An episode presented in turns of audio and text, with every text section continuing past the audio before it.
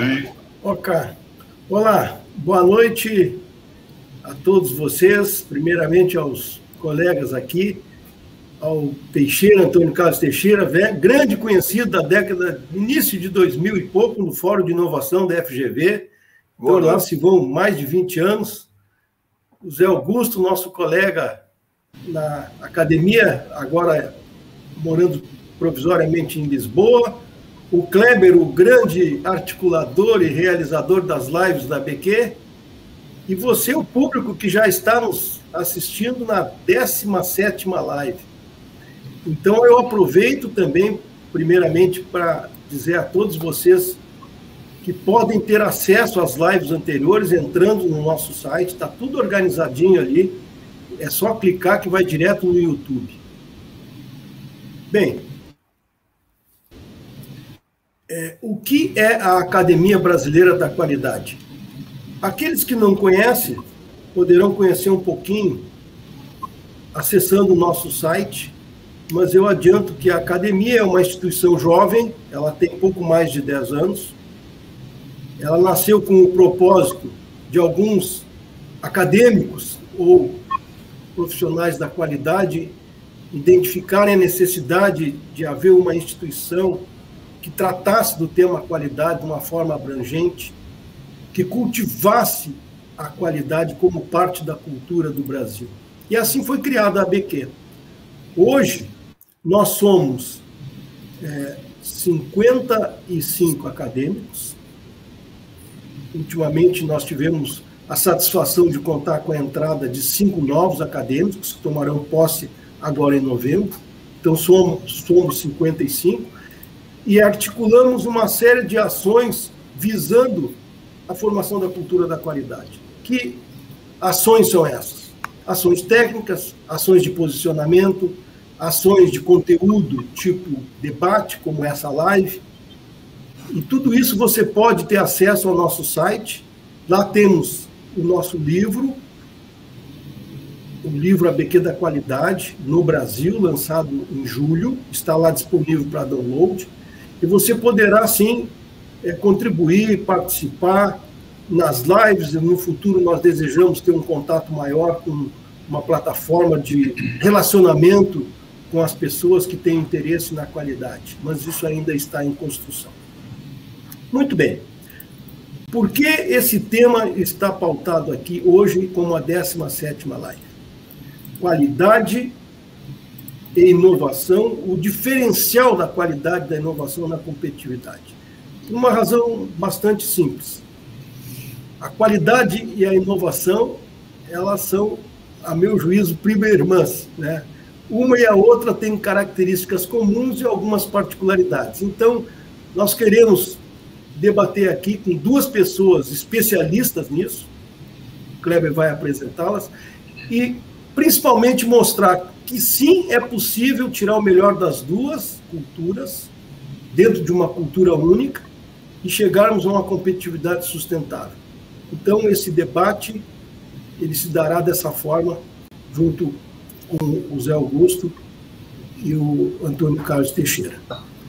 Muito bem, Kleber, passo para ti fazer a apresentação dos nossos colegas e dar sequência à nossa live. Obrigado, Guaranha. Boa noite, gente. Eu sou Kleber Nóbrega, também membro da Academia Brasileira da Qualidade. E tenho o prazer né, de estar aqui fazendo a moderação, juntamente com o nosso presidente Guaranha. Mas eu quero fazer um convite a vocês para, nos dias 11 e 12 de novembro, a Academia Brasileira da Qualidade vai estar realizando, como de praxe, todos os anos, o seu evento, né? Em comemoração ao Dia Mundial da Qualidade e que acaba se tornando a Semana Mundial da Qualidade. Vai ser um evento online e brevemente a gente vai soltar mais divulgações, mais comunicados a respeito desse evento. A nossa live de hoje, ela tem o tema diferencial da qualidade da inovação na competitividade das organizações, como o Guarani já apresentou. E nós eh, temos a previsão de eh, vamos contar com o Antônio Carlos Teixeira, eu apresento já em seguida, e o José Augusto Abreu. Tínhamos também agendado o José Carlos Barbieri, que por motivo de força maior não pôde comparecer, ficou muito entristecido, e ele não vai então estar conosco hoje aqui, mas o Teixeira e o, e o Augusto vão dar conta do recado, a gente tem certeza. É uma, uma manifestação somente, a, a BQ, ela se preocupa sempre em registrar que os debates, posições e opiniões dos moderadores, dos debatedores, não refletem necessariamente a opinião institucional da academia, enquanto organização.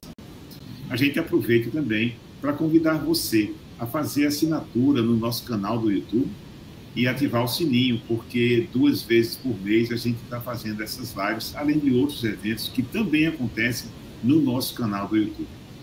Bom, sendo assim, eu trago o nosso primeiro debatedor de hoje, Antônio Carlos Teixeira, que é engenheiro de produção pela PoliUSP, mestre em administração pela Fundação Getúlio Vargas e atualmente doutorando.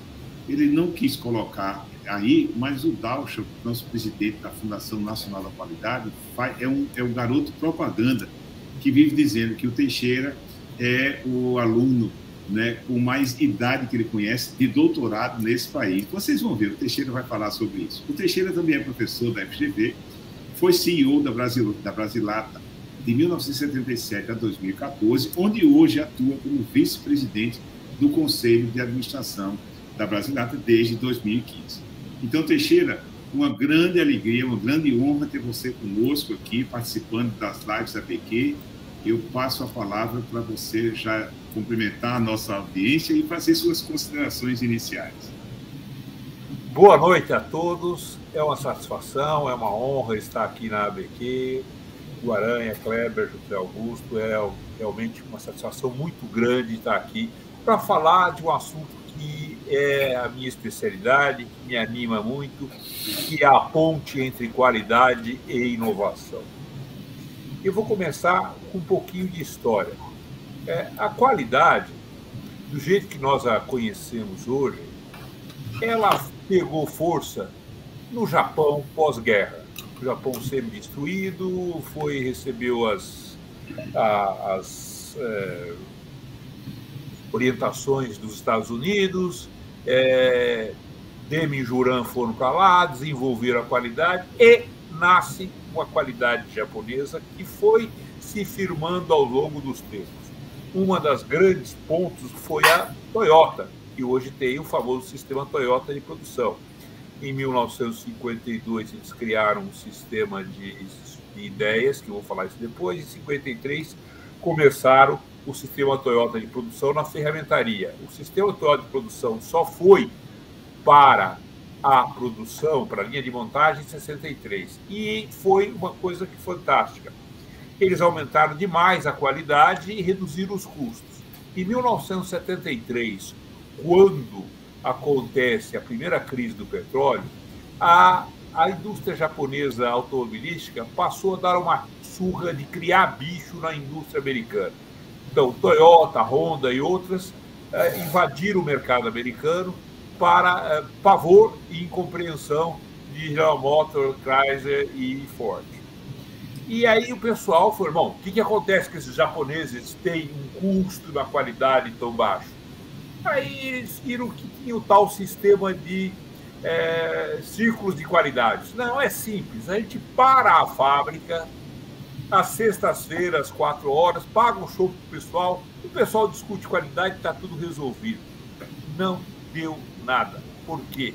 O problema não era esse. O círculo de controle de qualidade é e a festejação era apenas um aspecto de um negócio muito mais profundo que era a qualidade a partir de todos os colaboradores, especialmente do pessoal de chão de fábrica os americanos demoraram 10 anos para conseguir é, incorporar esse sistema, que só aconteceu no início dos anos 80, quando a Toyota fez a, aquela, aquela joint venture com a, com a GM, enfim, lá em São Francisco, com a Kianami. E aí eles foram descobrir o seguinte, que os japoneses treinavam o chão de fábrica, o pessoal da linha de frente, para parar a linha de produção assim que o defeito aparecesse. Ensinaram as técnicas estatísticas de processos que não são muito complexas, e isso era inconcebível para os americanos. Por quê? Para eles, o inspetor de qualidade era o único cara que poderia pagar para uma linha de milhões de dólares, outro não poderia. Aí os, japoneses, aí os caras perceberam que os japoneses treinaram intensivamente, integraram todos os seus funcionários na qualidade. Nasce aí o conceito, tá certo? Que depois no Ocidente se chamou de qualidade total, o Guarani disse que esse nome total é antigo, mas o conceito impregnado de que qualidade é dever de todos, é obrigação de todos. Isso nasce lá com a Toyota, lá, lá com as empresas japonesas e é transferido. Muito bem. O sistema Toyota de qualidade tem muita ligação com o sistema de qualidade de inovação da Toyota. O que eles fizeram? Eles introduziram um sistema de ouvir todas as pessoas é, para é, dar ideias. Eu, particularmente, compreendi isso quando, na minha empresa, a gente é, fomos uma das primeiras empresas brasileiras a adotar o sistema é, de, de, as técnicas japonesas de qualidade no Brasil. E quando nós introduzimos o, o sistema Kanban, que era um sistema de cartões, a gente viu que a comunicação precisava melhorar. Por quê? A comunicação teria de acontecer, senão o cara colocava o cartão, botava no bolso, e aí o que acontecia? Parava a linha. No, no... Então, nós fomos, fomos, como eu sou professor, eu fui buscar lá na Toyota o que acontecia e descobri que, segundo o ONU, que criou o sistema, na verdade, quem fez o sistema funcionar foram, foi o chão de fábrica, foi o soldado raso, o cara que trabalha na linha de frente com as suas sugestões. E aí nós criamos o sistema de sugestões na Brasilata. Foi um sucesso total, a empresa se transformou uma das mais inovadoras do país sendo um setor muito maduro, o setor de latas de aço. Então, o que eu acho? O que eu acho que nós temos de trazer para a inovação aquilo que, que aconteceu na qualidade. Então, a qualidade pertence a todos. Na inovação tem de pertencer a todos também. A inovação não deve estar restrita apenas aos cientistas no PD, laboratório. A inovação deve ser de todos os funcionários, todos os funcionários devem ser inventores. Lá na minha empresa, todos são registrados e chamados de inventores. E aí esse pessoal da linha de frente dá ideias fantásticas. Claro que a maioria das ideias são ideias incrementais, mas de vez em quando aparece uma ideia de ruptura, uma ideia radical. E nós chamamos isso de inovação horizontal. A história desse nome é muito interessante.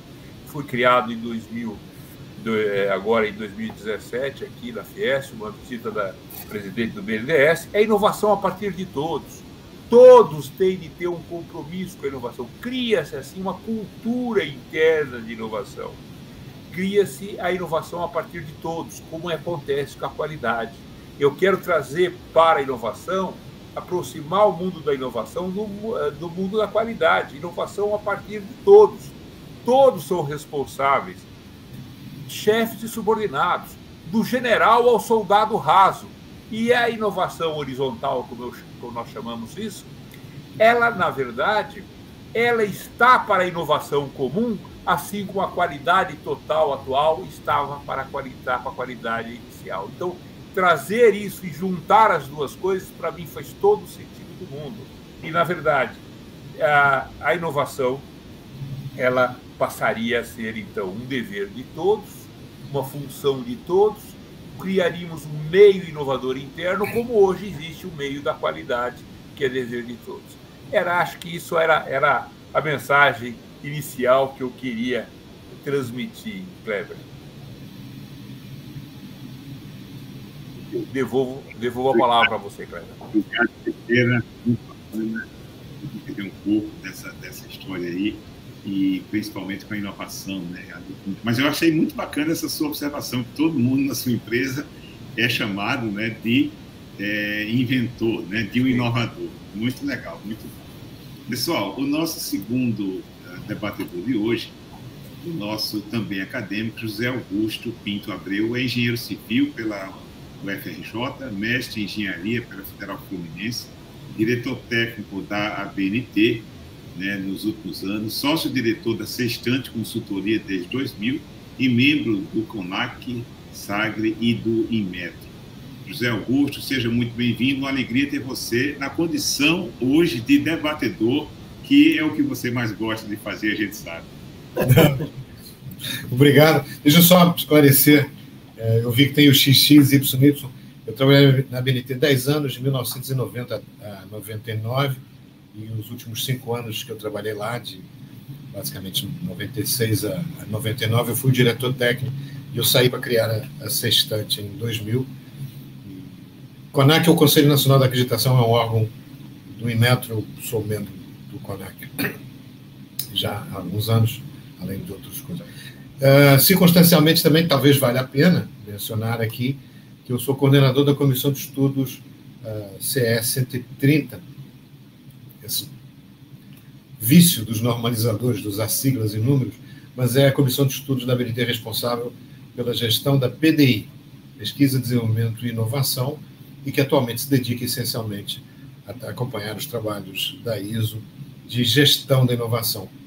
E uh, dando, pegando o fio condutor da apresentação do Teixeira, talvez esse seja um ponto interessante a destacar aqui, que é o, a evolução conceitual, a evolução importante que aconteceu nos últimos 10, 20 anos, talvez, que foi o descolamento da inovação de um, um conceito que estava mais ou menos posto e mais ou menos clássico, que foi mencionado pelo Teixeira, que era o trenzinho da PDI. Então, basicamente, desde o fim do século XIX, início do século XX, a inovação era entendida como ponto terminal de uma sequência de atividades eh, muito intensas, deliberadas, chamada pesquisa, desenvolvimento e inovação. Isso foi presente, basicamente, eh, nas, nas, práticas de gestão, na maneira das, das organizações, dos processos, dos sistemas nacionais de tecnologia operarem, uh, portanto, ao longo de todo o século XX, mesmo primeiros anos desse século. De entender que a inovação era a parte final dessa sequência necessária pesquisa, desenvolvimento e inovação. E, portanto, quando se falava em inovação, ela nunca era um ente isolado, nunca era um ente independente, era uma etapa terminal um processo que envolvia, em grande parte, o Instituto de Tecnologia, a, academia e, em maior ou menor grau, particularmente nos países mais desenvolvidos, as empresas. Né? E essa mudança de contexto foi muito importante. Foi a compreensão de que a inovação ela era algo independente, algo uh, que valia por si só, e ela ia muito além do desenvolvimento tecnológico, em particular quando ela começou a criar muitas mudanças, não do ponto de vista de se usar um incremento tecnológico, uma invenção tecnológica, mas mudar, por exemplo, a maneira de fazer negócios, um modelo de negócio, a maneira de vender alguma coisa. E isso foi, foi, foi, foi por si só disruptivo. A compreensão de que a inovação era uma disciplina específica e cujo ponto essencial é o que o Teixeira mencionou, é a cultura de ousar, tentar e fazer coisas novas, coisas diferentes. E isso foi ganhando uma importância, uma dimensão econômica, sem muitos paralelos com o que acontecia antes. Nesse sentido, então, as empresas começaram a olhar e tentar entender como é que eu consigo ter um ímpeto de inovação. É, durante uma fase foi algo meio que foi se tateando, tentando é, caminho por aqui, por acolá, as experiências japonesas que o Teixeira mencionou foram muito importantes no sentido de mostrar a importância da dimensão cultural. E hoje a compreensão é que, para que a inovação suceda com uh, sucesso, ela implica numa perspectiva de cultura organizacional que a promova e que a fertilize e que a encoraje e não a desestimule o formato de operação das empresas até um tempo atrás, ela tendia a inibir pensar fora da caixa. Né? E hoje se compreende que o caminho das organizações para terem sucesso é ter a capacidade de ousar e transformar ideias em negócios. A definição, até técnica de inovação, é algo novo que é posta no teste de mercado e passa no teste de mercado. Se não passa no teste de mercado, é uma invenção, é um monte de outras coisas, mas não é inovação. E esse crivo dessa percepção do valor de negócio da inovação, e obviamente isso se alarga para além da questão do negócio do ponto de vista monetário, quando a gente começa a falar em inovação social, inovação política, etc., mostra a importância dessa evolução cultural. Então, houve um descolamento da inovação da PDI, ela passou a ser um objeto, então, de atenção. Há muitos casos muito foram muito eh, mediáticos, muito emblemáticos, pequenas empresas, dos pequenos inovadores que fizeram as startups, virou esse nome, virou um magneto de atenção de todo mundo. Hoje, quando a gente fala em inovação, as pessoas, as pessoas pensam logo em startups que eventualmente é, vão virar unicórnios, né? E de fato isso tem um exemplo de encorajamento, de, de, de, de, fertilização da própria ideia da importância da inovação, mas isso representa um desafio para as empresas também. Se de um lado se tratava de evitar que as empresas tivessem o destino das fabricantes de máquinas de escrever, né? É, nós somos de uma geração que usou máquina de escrever, os nossos filhos nem sabem o que é, que é isso, né? mas é, houve um determinado momento em que as grandes empresas que fabricavam máquinas de escrever, algumas insistiram no seu negócio e fizeram máquinas de escrever cada vez melhores, até que elas desapareceram porque surgiu uma coisa que escrevia melhor do que as máquinas de escrever, que foram os computadores. Nossa juventude, quando a gente falar, a gente ouvia falar em computador, a gente achava até pitoresco pensar em usar uma coisa daquelas tão bacana, tão sofisticada, uma coisa tão trivial quanto escrever. Hoje é um dos, dos usos mais importantes dos computadores, né? Algumas daquelas empresas se tornaram grandes fabricantes de computador, a começar pela IBM, né, que inventou as máquinas elétricas, etc. Outras simplesmente desapareceram, ninguém mais ouviu falar nelas. O dilema das empresas hoje é como eu consigo estar a cavalo das mudanças e não perder o fio da história. E estar a cavalo das mudanças e não perder o fio da história, na verdade, significa estar um passo adiante e não ser um seguidor. Ora bem, o contexto das startups, pequenos visionários, pequenos empresários, os empresários das pequenas empresas, ou seja, não são pequenos, são grandes. Os visionários das pequenas empresas que se transformam em grandes negócios, fazem grandes mudanças, etc., é muito cinematográfico. Mas o desafio das economias, o desafio dos países, não são as startups. São os que a gente chama de grown-ups. Como fazer que as empresas, chamemos assim, convencionais, também embarquem na jornada da inovação e passem elas também a ser inovadoras. O importante aqui é que a inovação deixe de ser algo ocasional, o momento do eureka, para ser algo sistematicamente perseguido pelas empresas. E nisso há de novo uma analogia com a questão da qualidade. Até os anos 80, 90, a qualidade era algo que era controlado no fim. Né? Os inspetores da qualidade, que o Teixeira mencionou, eram os caras que faziam autópsia do produto, eles analisavam cadáveres. Se o produto estava bom, ia para o mercado, senão ele voltava, ia para a sucata ou era retrabalhado. E as empresas perceberam que esse modo de produção era muito caro e muito arriscado.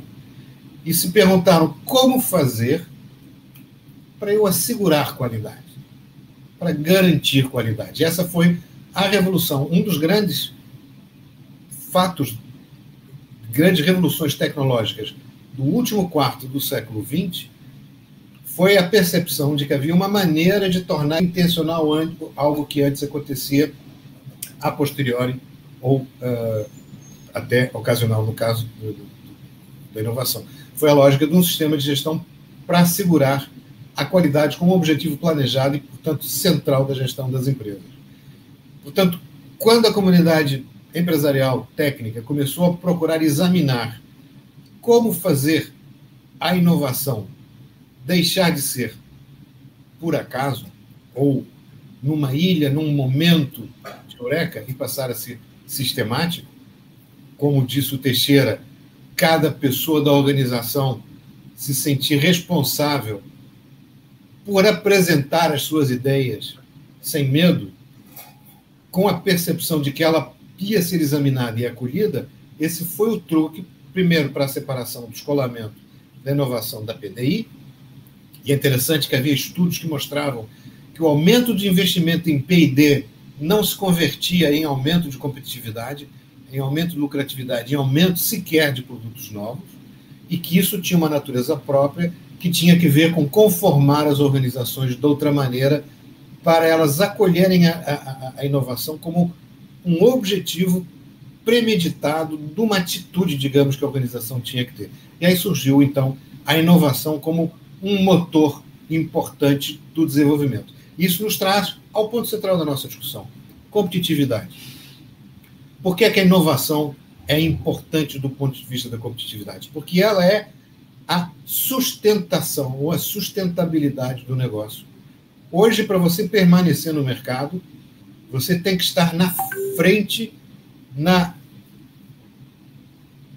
inovação permanente na maneira de estar no mercado tem que estar um passo à frente. Eu me lembro que eu e o Nigel estávamos uh, levando, conduzindo uma missão brasileira de visita à União Europeia uh, no início, em 2008, no fim da década passada, onde fomos analisar as políticas públicas, eh, toda a questão da, das, das estratégias nacionais de qualidade e competitividade, e tinha gente do Inmetro, do IPT, de indústrias, era um grupo grande, bem diverso, é, de pessoas ligadas à questão da qualidade da tecnologia, e vários dos brasileiros ficaram surpresos por verem muita gente da Comissão Europeia falar de inovação, de inovação, de inovação. Naquela época não era nem um modismo, era quase uma revelação e pareceu até um pouco pitoresco e bizarro. Até que um colega perguntou a uma pessoa é, da Direção-Geral da Indústria, da Comissão Europeia, mas por que, que vocês falam tanto em inovação? E a pessoa do lado de lá respondeu: ora, se nós queremos nos manter competitivos e sustentar a nossa sociedade perante a concorrência internacional, por exemplo, dos países do leste da Ásia, é, em que chegam com salários baixíssimos, com capacidade de, de produzir bem, já aprenderam a fazer qualidade, como nós fazemos, só tem um jeito, a gente tem que estar um passo na frente deles. E como é que a gente vai estar um passo na frente deles? Criando e fazendo coisas novas antes deles fazerem. Então, a inovação é essencial para a competitividade das organizações. E aí eu recordo de uma frase do Reinaldo Ferraz, um colega nosso também, que disse: de fato, hoje, a inovação é a faceta moderna da qualidade do ponto de vista da competitividade. Eu acho essa frase dele lapidar. E, uh, como eu disse, eu participo da, das discussões internacionais de normas, sistemas de, de, inovação, que também é um conceito, parece que contracíclico, contra, contraditório. Normas e inovação, como assim? Como assim não? Não se trata de normalizar a invenção, trata-se de estabelecer processos que sustentem uma abordagem sistemática de de perseguir isso. E aí surgem as normas do Sistema de Gestão de Inovação, a família ISO 56000, e que chama a atenção para isso. Então, lá discutimos coisas como ideação, gestão de ideias, gestão de PI para proporcionar e promover a inovação, a inovação colaborativa entre diversas organizações, atualmente concorrentes, e como sistematizar isso tudo. Então, é um novo mundo que se apresenta, um novo desafio, e como eu disse, o desafio não são as startups. O desafio não é dar um monte de dinheiro para um monte de garotos virem com um monte de coisas e criarem. O desafio é todo o resto das empresas, negócios mais triviais, da padaria da esquina, de um cabeleireiro, de uma oficina, de uma pequena indústria, de como elas conseguem acompanhar o passo do que está para vir. E nós estamos perante dois grandes desafios que são dependentes para acontecerem da inovação como força motriz. São um deles, o, a questão da sustentabilidade, os novos desafios que se põem perante o homem perante as sociedades humanas de resolver problemas complexos, comunais, em que as soluções que existem provavelmente não vão funcionar, precisa-se fazer alguma coisa nova para isso. E a outra é a chamada indústria 4.0, sociedade 4.0, que é a intensificação da digitalização, que vira o mundo de patas ao ar e tem que se pensar como passar a fazer essas coisas de uma maneira diferente. E essas duas coisas, inclusive, encontram-se lá na frente. Era esse só primeiro ponto para estimular a conversa aqui. Obrigado. Obrigado, Zé. Vou passar, então, para o Aranha é, Deu um eco, sim. Eu já vou descobrir o que, que é.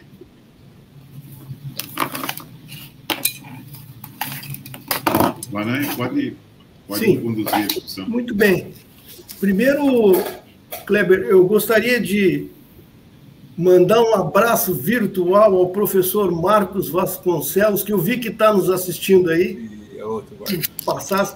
O professor Marcos foi o grande idealizador do Fórum de Inovação da FGV, onde eu participava com Teixeira, com Barbieri, e o próprio Cajazeira também, mais tarde.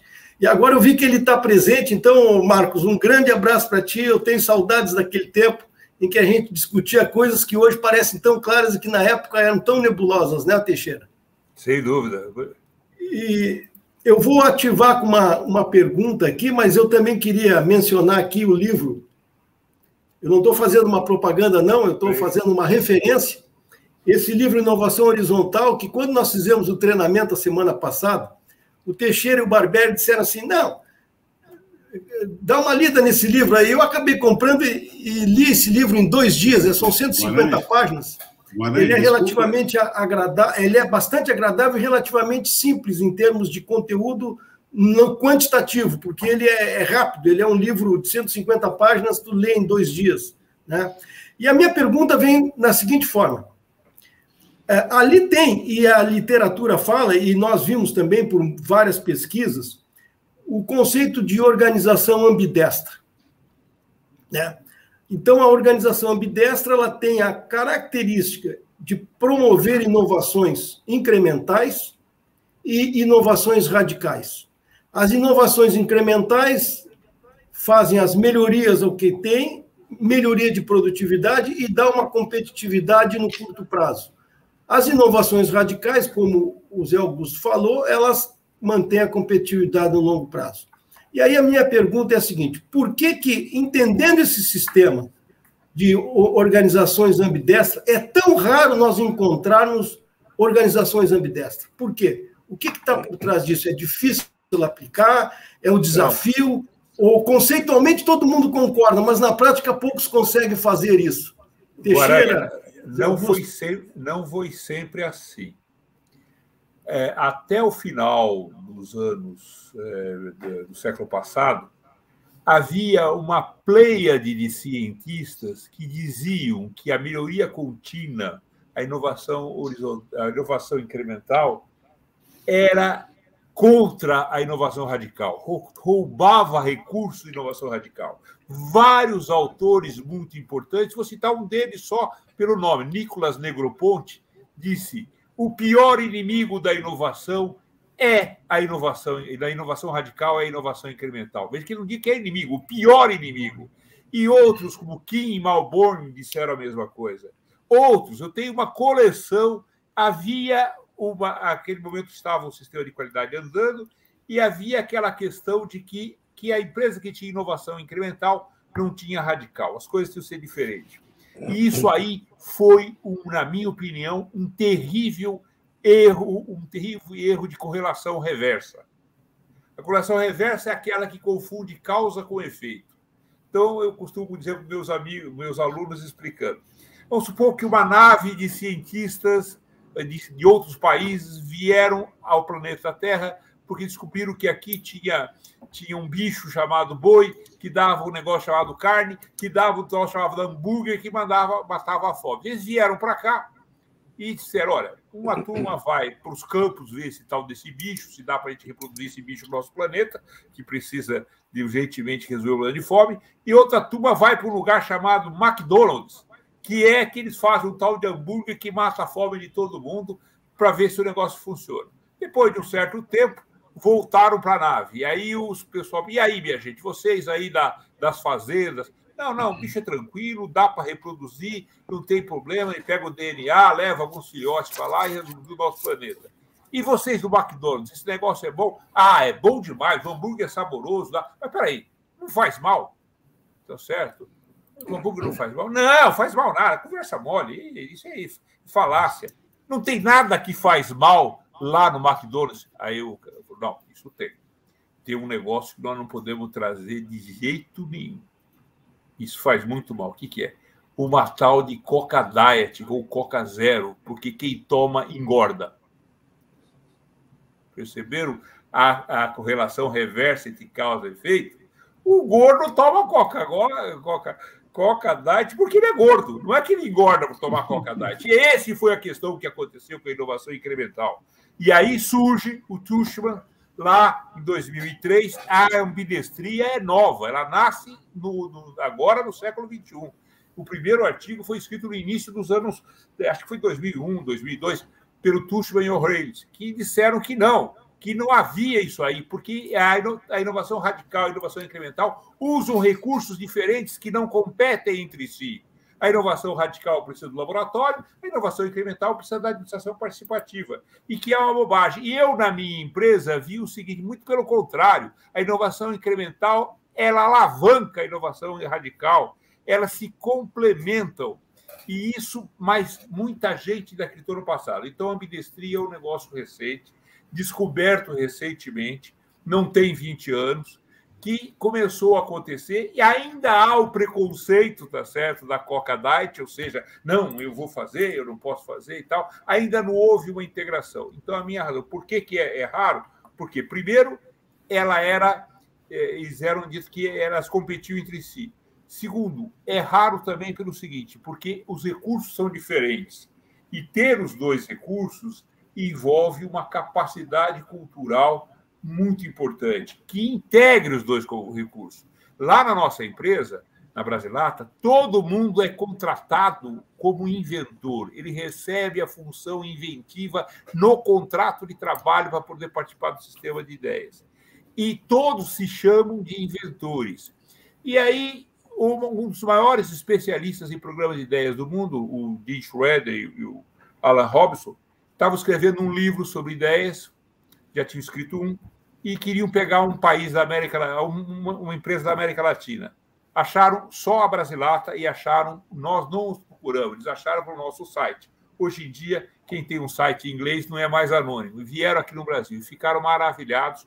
Eh, eles escreveram o livro é, é, Organizações Guiadas por Ideias e citam as empresas que têm sistema de ideia de alto desempenho, que isso é outro assunto que eu falo depois.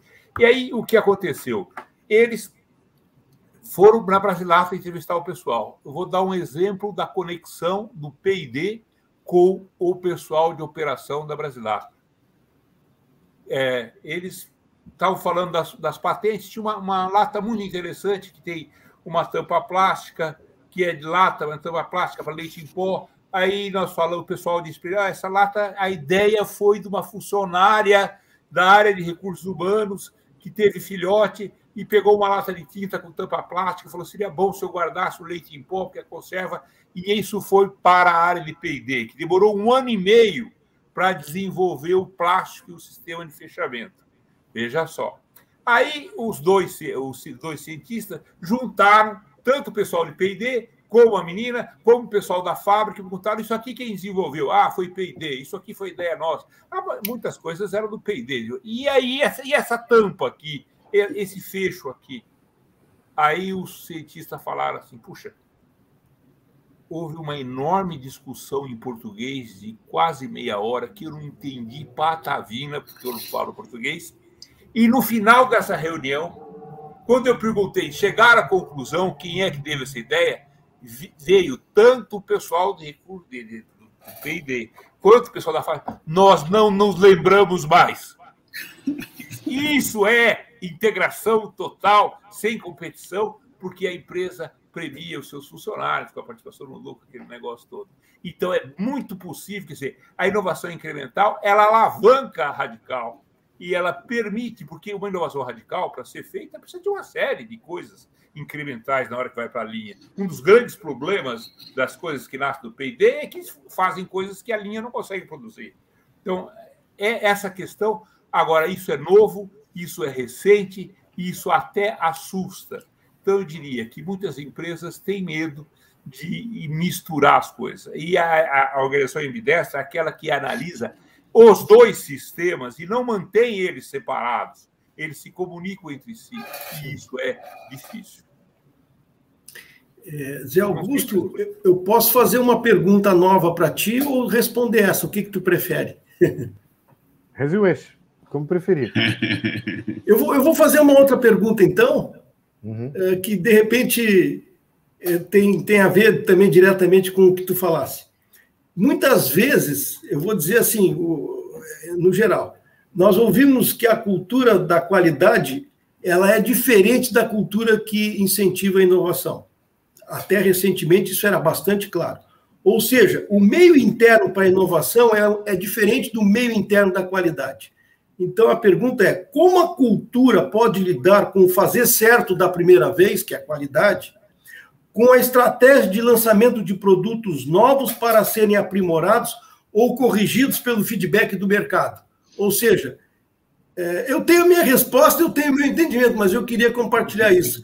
O quanto fazer certo pela primeira vez é aceito e vamos fazer uma versão beta e vamos melhorar, melhorar, melhorar, e o cliente vai nos dizer como fazer, e o mercado vai nos colocar em, em xeque em algum momento. Como é que essa coisa transita bem na cultura de uma empresa? É. Isso é um desafio, e na verdade ele é um pouco mais complexo. Eu, eu vou tentar eh, explicar por quê. Eu queria só primeiro fazer um, um, uma observação. Quando eu falei das startups, etc., eu não quero de maneira nenhuma tirar o mérito disso elas são elementos importantes do que se chama hoje o ecossistema de inovação. O que eu quero dizer é que, do ponto de vista das estratégias nacionais, isso só não é suficiente. Enfileirar unicórnios e startups é suficiente. Na verdade, precisa-se criar depois uma cultura mais ampla de promover a inovação. E o ponto da questão da cultura da qualidade com a cultura da inovação é realmente um dos grandes desafios, um dos crux desse processo. E eu me lembro de ver alguns colegas, até mesmo no Comitê Internacional, um dos especialistas japoneses até diziam: é, para florescer a inovação, a gente precisa de um ambiente solto, um ambiente desestruturado, de certa forma. Já a produção, ela requer um ambiente disciplinado, isso é a cara do sistema de gestão da qualidade. Ok, tudo bem. Mas depois a gente precisa fazer com que as inovações elas entrem na linha e funcionem. Portanto, a gente tem que saber compatibilizar uma coisa com a outra, e aí é que está a ciência, digamos assim, de combinar as abordagens da conformação da cultura para incentivar a, a, a tentativa e depois ter um processo no momento certo, não antes disso, de quando a coisa começa a ficar aí no caminho de ficar madura, de disciplinar na produção. Bom, é, um dos pontos centrais da cultura da inovação é aprender com o erro, não ter medo de errar. E é por isso que os processos de gestão da inovação investem muito nessa questão de, primeiro, criar um ambiente na cultura organizacional aberto e amigável à tentativa a ousar e a errar e aprender com os erros. Há até um caso que ficou bem conhecido, que foi a divulgação que a Google fez da quantidade de todas as tentativas que deram errado, porque foi com as tentativas que deram errado que eles aprenderam a acertar. E isso deve ser encarado como um mérito de um sistema de gestão da inovação e não algo que deve ser é, ocultado, é, combatido ou coisa que o vale. Então, há um primeiro momento do florescimento, do, do, da fertilização do espírito criativo e da tentativa de usar e transformar em produtos, e depois um momento de fazer a translação disso para o processo. E não se trata tanto de pôr no mercado um produto imperfeito. Isso quem faz é a indústria de software, né? Estava participando há uns anos atrás de um debate sobre qualidade de software e um professor da USP, é, da Poli, falou: ó, oh, produto de software é uma coisa singular nos dias de hoje. Foi em 2004, 2005. É o único caso da indústria hoje moderna em que você faz um projeto, põe um produto com defeitos no mercado, vende, depois passa o tempo todo fazendo patch e sempre estoura os orçamentos e o preço é sempre diferente do planejado. Só a indústria de software consegue fazer isso. E nós sabemos que estamos a toda hora baixando atualizações com patches nos nossos softwares, né? Mas, de uma forma geral, quer dizer, quando se fala da inovação, não é exatamente isso. É a usina de ideias que cria e processa, inclusive, chega-se a falar em estatística de ah, a cada mil ideias, uma dá um produto. A cada dez mil ideias, uma dá um produto. Ok? Não é errado isso. Temos que estar preparados para que isso aconteça. Não é automático cada ideia vá funcionar, vá ser viável, coisa que valha. Portanto, o truque está em ter um ambiente cultural com a flexibilidade necessária para ousar, inovar, testar, etc., e a seguir fazer a translação para entregar o produto funcionando para o mercado. Portanto, isso foi uma das razões por que se buscou essa abordagem de sistema de gestão para sistematizar essa busca, assegurando esse ambiente. A primeira norma de gestão da inovação é, é, da ISO, que saiu agora, e, e é interessante também fazer um, uma observação, as primeiras normas desse, dessa área eram normas de gestão da PDI, inclusive as normas brasileiras. Nós fomos pioneiros nisso no Brasil, é, nossas primeiras normas saíram em 2010. E mas os europeus foram os que fizeram o descolamento no ambiente da normalização de inovação de P&D. Separaram esse negócio. E, portanto, tratava-se de fazer germinar a inovação com um, um, um, mecanismo que assegurasse isso de maneira sistemática, portanto, digamos, criando um ambiente de proteção para esse ambiente flexível. Né? inclusive com KPIs para gestores sobre o seu nível de engajamento com o processo de inovação, como é que isso funciona, etc. E essa norma, como eu estava mencionando, a norma de primeira de gestão da inovação, que é uma norma de diretrizes, de recomendações de boas práticas, ela dá um destaque muito grande ao ambiente da cultura organizacional para incentivar esse florescimento de ideias e essa quebra, digamos, de paradigmas fossilizados, de, de hierarquias e, e de, uh, de, de, um, de, um, substrato que tende a inibir, inibir a ousadia e a tentativa, e, nesse caso, de premiar o erro. Porque a partir de muitos erros é que vão surgir, de fato, ideias que vão funcionar. O caminho é, é, é esse, portanto, significa que, a rigor, é crucial a alta direção a alta direção tem que ter essa sensibilidade de estimular ambos os caminhos, de dizer quando é para florescer e quando é o momento de pôr na produção e fazer a produção, então, entregar o que se espera. Né? E, esse é o, e esse é um dos momentos críticos, inclusive, do processo inovador, quando sai da germinação e entra na produção uh, para atender as expectativas dos clientes. Antes de passar para o Teixeira, Isso. antes de passar para o Teixeira, o Zé Augusto estava falando, estava me lembrando de uma situação que nós vivemos aqui no programa Gaúcho, quando a gente plantou o processo de inovação, o prêmio. Nós visitamos um hospital muito famoso aqui no, em Porto Alegre, e uma pergunta era como que eles gerenciavam os riscos. E aí eu me lembro que o diretor médico, ele disse o seguinte, olha, a gente quando faz uma intervenção, a gente usa o padrão existente e aplica isso. Nós não ficamos inventando um novo procedimento enquanto fazemos a cirurgia. Aí nós dissemos assim, graças a Deus. Não, porque esse é, é, exatamente, quer dizer, depois que a coisa está consagrada, o processo médico muda, e aí, claro que a gente sabe disso, mas é uma coisa um tanto óbvia que às vezes a gente não se dá conta. Teixeira, tu gostaria de complementar alguma coisa relativo essa questão da, da cultura para um ambiente para outro, como. Concordo com o Zé Augusto, a cultura é fundamental e ela não é diferente, apesar de técnicas, de pensamentos diferentes, a cultura é a mesma, é a cultura que chama todo. A cultura ela tem de ser integrativa com todos. Então, eu quero trazer para a inovação a cultura da qualidade. Mas por que isso? Isso aconteceu na minha empresa. A minha empresa implantou o sistema Toyota em 84 e deu um monte de confusão. E aí nós fomos ver que o sistema de ideias, implantamos um Kaizen. É um grande Kaizen. Esse grande Kaizen se transformou na grande motor da inovação.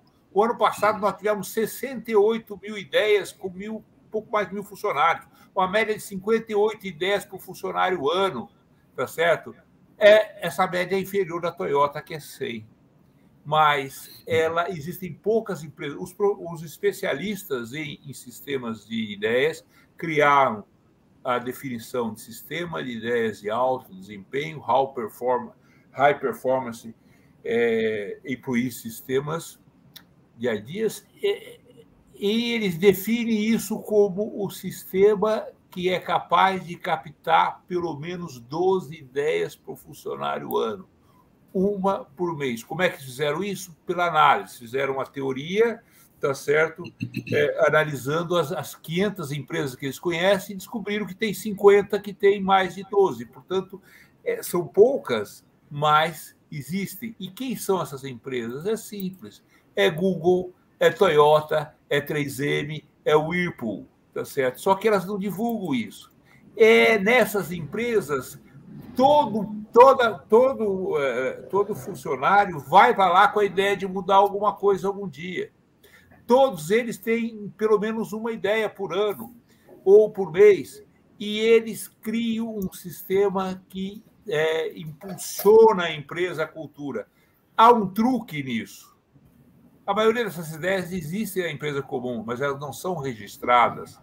Todo mundo melhora o seu serviço, melhora a maneira de fazer as coisas, e é uma coisa que não custou nada, não precisa avisar, aquilo não vai para o manual, vira conhecimento tácito. O que fez a Toyota transformou todo o conhecimento tácito em explícito. Então, na verdade, lá na Brasilata, das 68, 60, 60 é, mil ideias, 70% elas foram implementadas diretamente pelo próprio operador e referendadas pelo chefe. Os outros 30%, 20 foram aprovados, 10 foram recusados, 90% de aprovação de 60 mil ideias. Esse é o número que se compara com os números das melhores empresas do Japão. E é muito raro, e os especialistas diziam, quando eles escreveram o primeiro, primeiro livro, em 94, não encontraram nenhuma empresa nos Estados Unidos, ou muito poucas. Em 2004, encontraram uma dezena, e agora tem mais de uma centena, quase uma centena de empresas.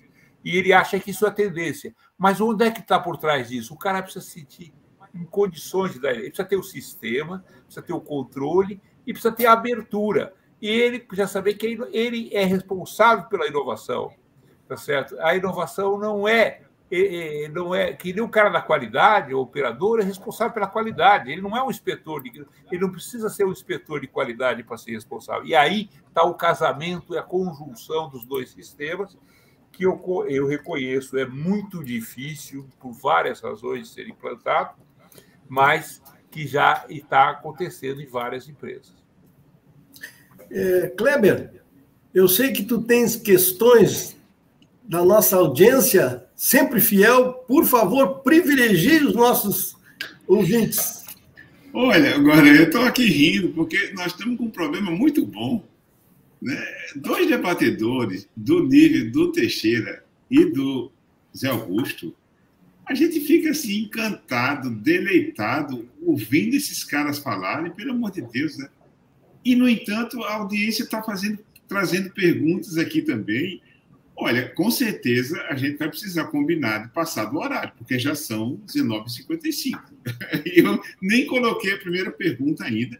Estamos com cinco perguntas aqui. Da, Não, vamos, vamos, combinar assim, as respostas podendo ser mais focadas para a gente poder atender melhor. Eu sempre digo para o Kleber, as pessoas ali, eu faço, eu ativo aqui, mas eu não sou eu não devo continuar, eu devo fazer a exceção. Então vamos lá, Kleber, o que, que, que nós temos aí de perguntas? E, e, e, olha, e olha que a primeira pergunta. Já Deve ser do Dagnino. Não, não foi. Dagnino hoje não. foi o terceiro. A primeira foi pergunta terceiro. hoje, da Crisálida. Olha, essa pergunta merecia ser a última, porque ela é extremamente provocativa e abrangente. Eu acho que o, o Teixeira e o, e o Zé Augusto vão passar meia hora nessa pergunta aqui. Mas eu vou colocar, porque eu vou respeitar a ordem dela.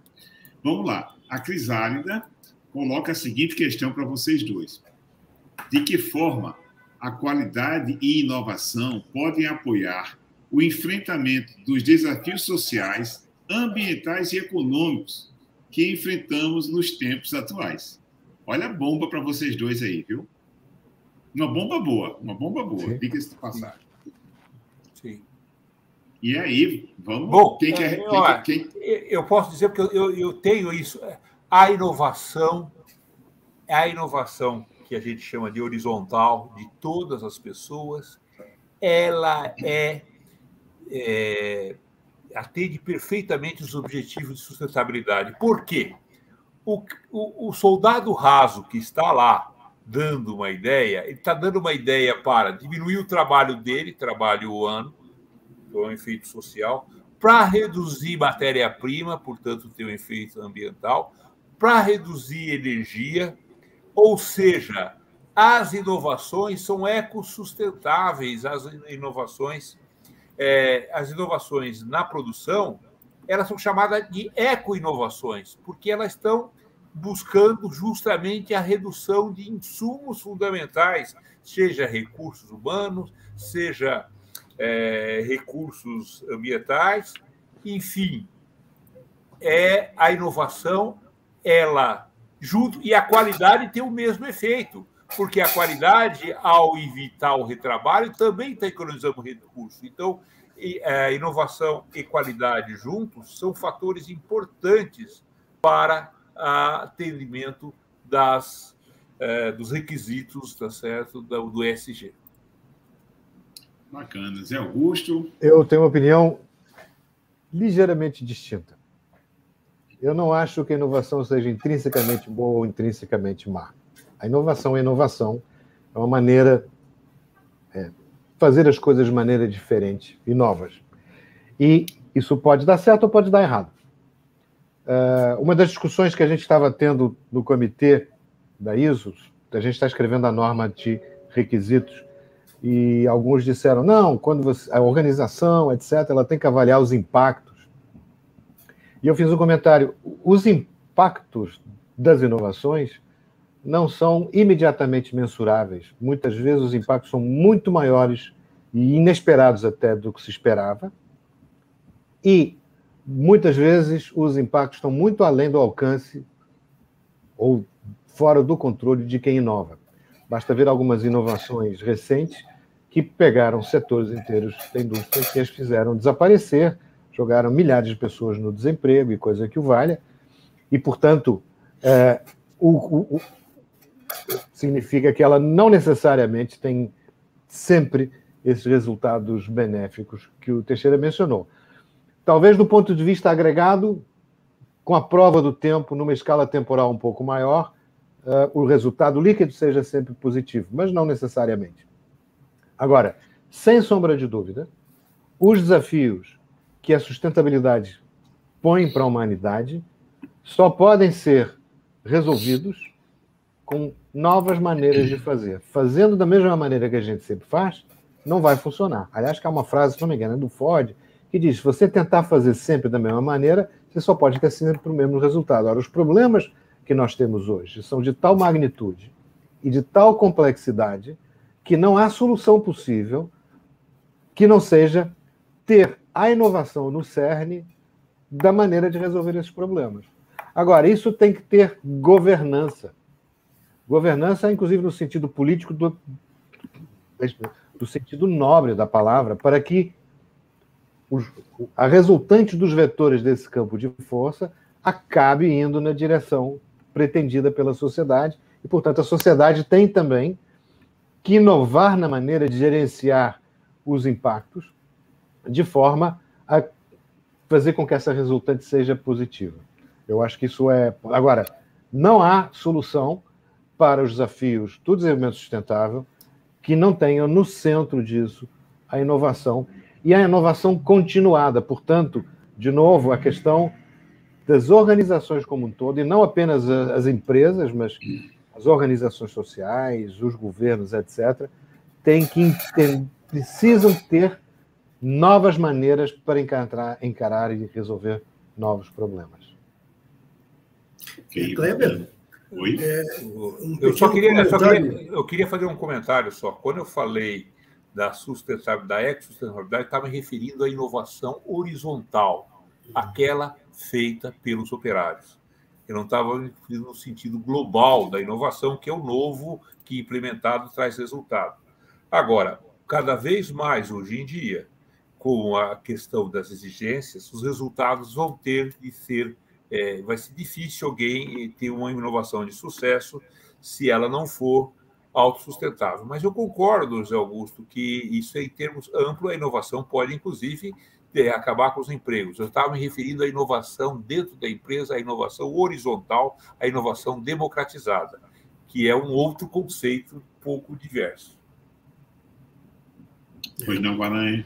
Não, é, é, é, complementando, ou pelo menos assim, rapidamente, a minha visão da qualidade contribuindo para o lado social, que é uma coisa que eu sempre falo na BQ, e até já escrevi sobre isso. Eu não tenho a menor dúvida que com a, a oferta de sistemas de gestão que a ISO proporcionou pela tecnologia dos 10 itens abordativos de uma norma, né? a norma de gestão da inovação, gestão escolar, a norma de, de gestão de ativos, enfim e, e, a aplicação do conceito de que qualidade é foco na, nas partes interessadas, no momento que tu tem isso profissionalizado, tu vai abordar problemas sociais, tu vai abordar problema de desperdício, tu vai abordar problemas de melhoria de qualidade de vida, usando a tecnologia de gestão e os conceitos da qualidade para que isso aconteça. Então, é um complemento que eu, eu tenho essa convicção e é aí que eu acho que a qualidade vai florescer bastante nesse século XXI. Mas vamos lá, outras perguntas. Tu tem uma pauta enorme de perguntas Isso. aí. Na sequência aqui, eu tenho uma pergunta do João Turrione para o, o José Augusto.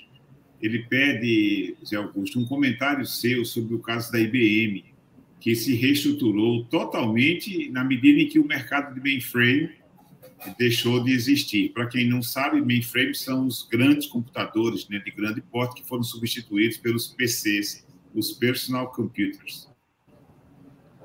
É, eu não sou especialista na área, não me sinto muito à vontade para comentar esse caso específico. É, sei que, de fato, a IBM fez muitas mudanças e é, tem, ela, sim, tem uma cultura, uma atitude de antecipar os desafios e de se adaptar e de fato ela fez uma mudança brutal no modelo de negócio dela, mas eu não tenho detalhes, eu não queria me atrever a falar besteira aqui sobre isso. Ok, bacana. É, e o, o, o, Teixeira, o Dagnino é, trouxe uma, traz uma pergunta aqui para você, quando ele diz o seguinte: são conhecidas a inovação aberta e horizontal, exemplo, Brasilata no outro dia, soube que na área da pesca, empresas brasileiras trabalham na inovação via suas associações. Esse modelo é usual no Brasil e no mundo? Bom, a inovação aberta ela já tem mais tempo. Ela nasce em 2001, 2002 com a Procter Gamble. A Procter Gamble precisava, queria pintar os chips, não sabia como fazer isso, colocou lá o, a, um, na internet estava aparecendo e apareceu um padeiro de Bolonha, que era um engenheiro, o pai tinha morrido, que sabia como pintar, e aqui falou, pô, inovação aberta. A inovação aberta é diferente, ela é para fora, para fora da empresa. É, ela tem várias vantagens e algumas desvantagens. A principal desvantagem é a propriedade intelectual e, o, e a coordenação disso. E as vantagens é que você faz isso muito mais barato. Então, a inovação aberta existe, ela é algumas empresas as, as a utilizam, geralmente mais são mais empresas voltadas para o consumidor final, onde a, a, as inovações podem ser sugeridas por muita gente que consome. Mas é um conceito. A inovação horizontal é mais recente. A inovação horizontal aqui no Brasil ela é rara e é rara no Ocidente. Ela é comum no Japão. É, e eu, recentemente, por causa do meu doutorado, fiz uma pesquisa com 4 mil empresas aqui em São Paulo, para descobrir quem tinha, no Senai, quem tinha mais de 12 ideias por funcionários por ano, que é o High Performance Idea System. Descobri só duas. Uma é a Brasilato e a outra é a Ball Aerossóis, que foi para quem eu dei consultoria. Depois, outras duas empresas com seis, todas as outras empresas com muito poucas ideias. Na verdade, nós tivemos das 4 mil empresas 300 respostas. Então, a inovação horizontal ainda ela é está incipiente. A inovação aberta já disse há mais tempo, algumas empresas grandes a utilizam, e a, mas a utilização dela está mais voltada, eu diria, até por uma questão de pesquisa de mercado. Mas é, é interessante, é um conceito novo, tá certo? Que está acontecendo, mas de maneira muito lenta. A inovação horizontal praticamente ainda não tem.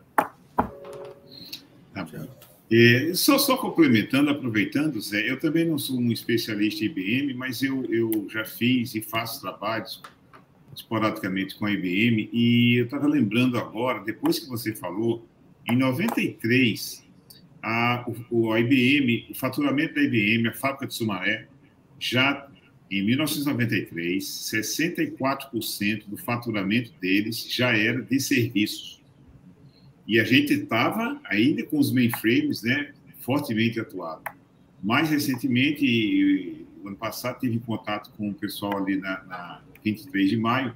Eles estavam dizendo o seguinte: olha, a IBM hoje virou representante do Watson. o Watson, né, que é o, o programa lá deles, é o grande, realmente, vendedor de produtos e serviços, serviços né, que eles têm hoje em dia, o que tem a ver com o processo de servitização que a gente vê no mundo inteiro.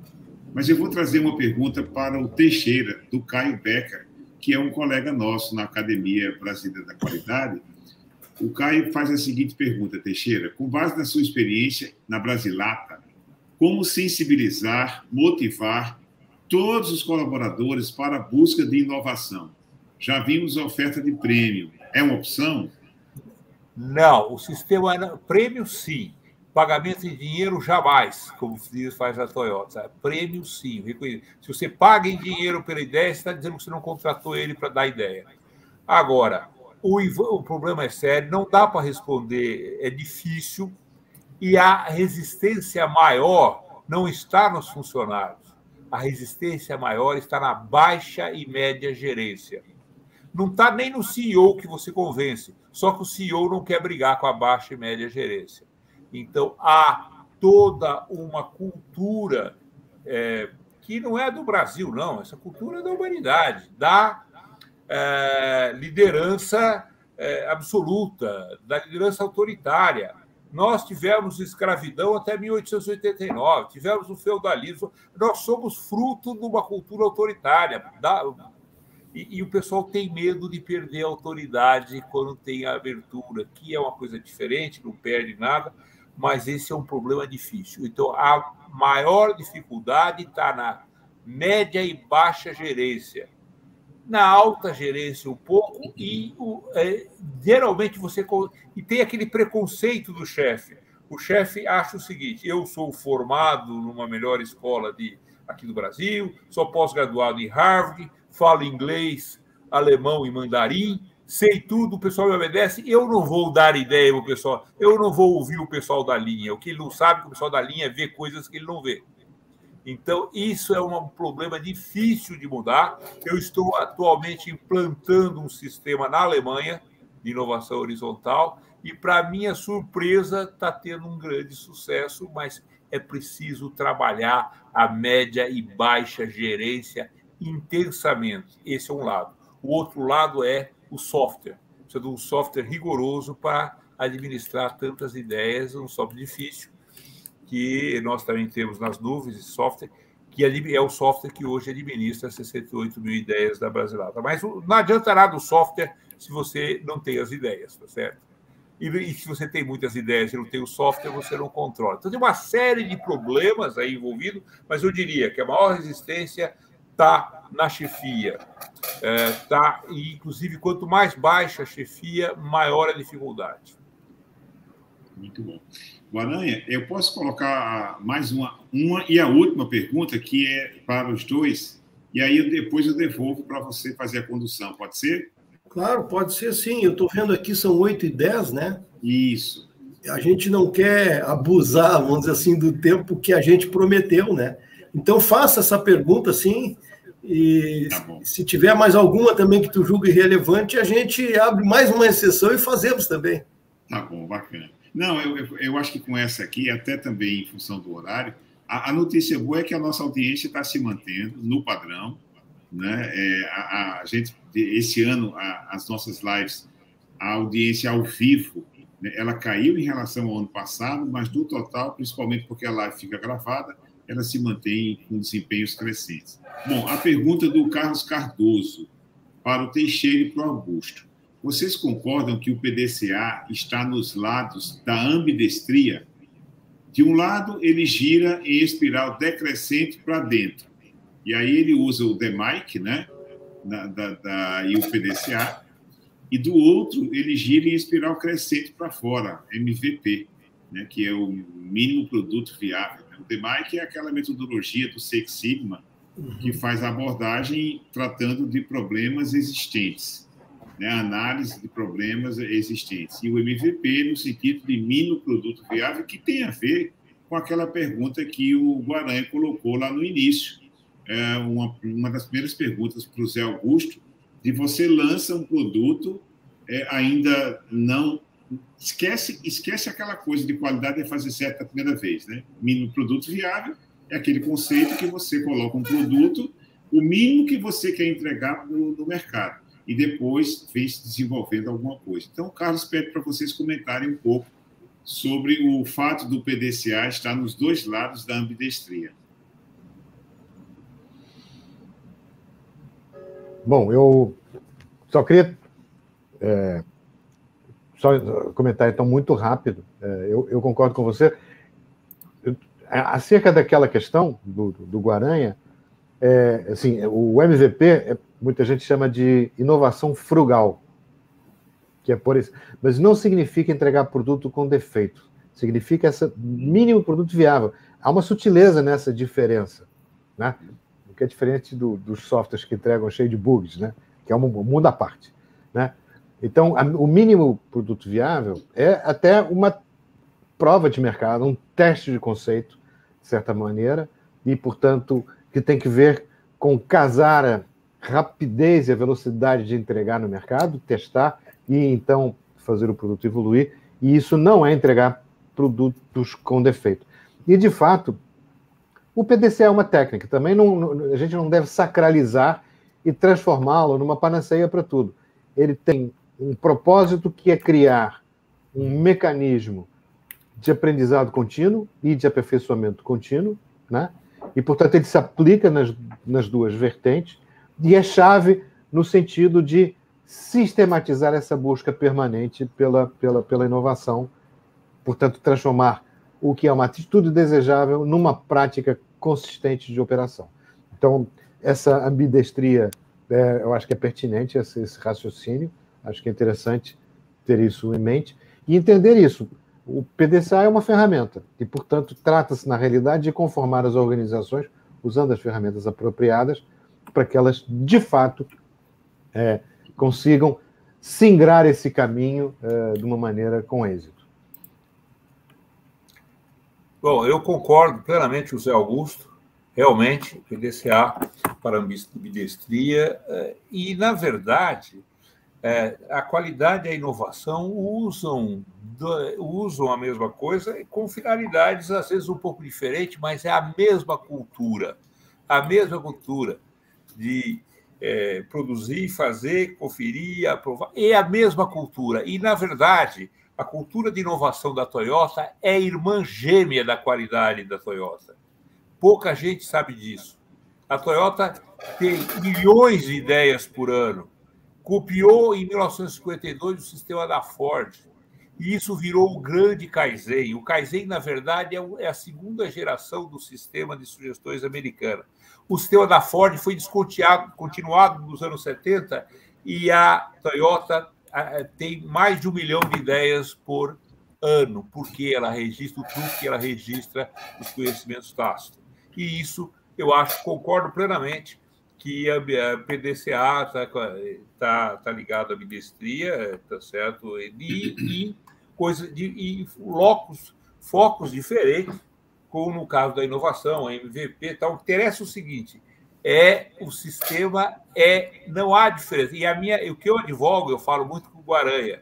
Eu advogo qualidade. Estou tentando mudar é, a Fundação Nacional da Qualidade, a, a FNQ, para FNQI, qualidade e inovação, porque a, quali a inovação e a junção dos dois sistemas valoriza a ambos.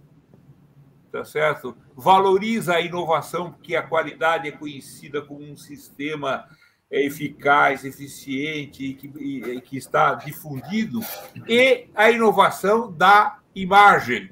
Então, eu diria, agora aí, que eu coloco aí também a BQ, devia ser a BQI, tá certo? Porque qualidade e inovação deveriam estar juntas, e essa é a minha tese. É. Isso da outra live.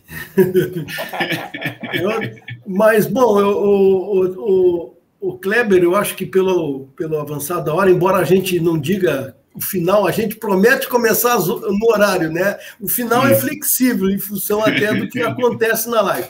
Mas, de certa forma, eu acho que já é hora assim, de, de a gente encerrar. Eu, de minha parte, eu queria agradecer ao Teixeira, ao, ao Zé Augusto, antes de passar a palavra para eles, e, claro, a ti, Kleber, porque é, é um assunto.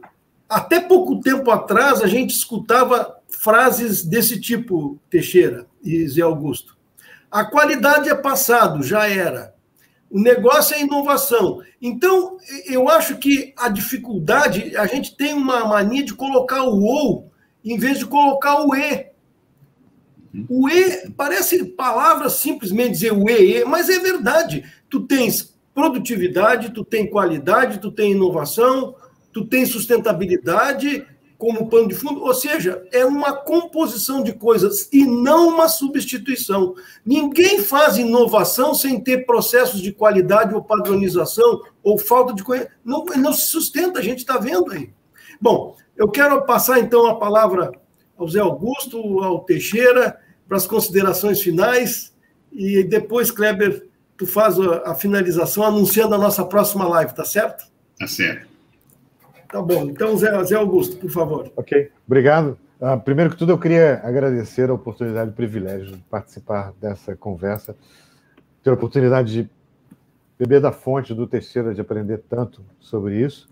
E eu queria uh, mencionar uma coisa que eu acho que, que é oportuno, o, o, o Kleber e o Guaranha já mencionaram, que em novembro teremos o nosso evento anual, vão ser dois períodos, e haverá uma mesa redonda sobre inovação, e na qual contaremos com a presença do Paulo Alvim, nosso secretário nacional de inovação do Ministério de Ciência e Tecnologia, que será uma oportunidade muito rica de debater com ele, e, em particular, não deixar de escapar aqui uma coisa importante que aconteceu, que foi a formulação da Política Nacional de Inovação, que é justamente uma ação estruturada nacional de dar grandes horizontes sobre como é, adubar e fertilizar esse ecossistema que deve contagiar e contaminar o esforço das organizações brasileiras, tanto as organizações privadas, as empresas, quanto ONGs, o governo, etc.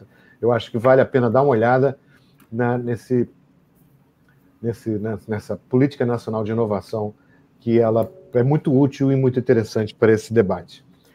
Já para não deixar de escapar, teremos também a Uda Gisbert, do Sebrae, que tem estado também com um, esforço muito interessante de conexão de todos os programas que o Sebrae tem de incentivo e de promoção da inovação e tentar correlacioná-los com os ODS, os Objetivos de Desenvolvimento Sustentável, no fundo, como uma maneira de avaliar o efeito e o propósito, o resultado líquido para a sociedade que vai em relação algumas dos comentários aqui. E vamos ter também, obviamente, a presença luxuosa do Carlos Lombardi, nosso colega acadêmico, debatendo com eles.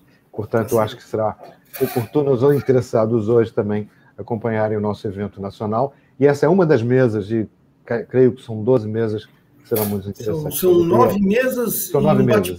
É, nove mesas, são dez eventos. Isso. Política Nacional de Inovação, uma coisa, um mérito importante que nós logramos esse ano. Parabéns ao Paulo Alvim e à equipe do MCTI.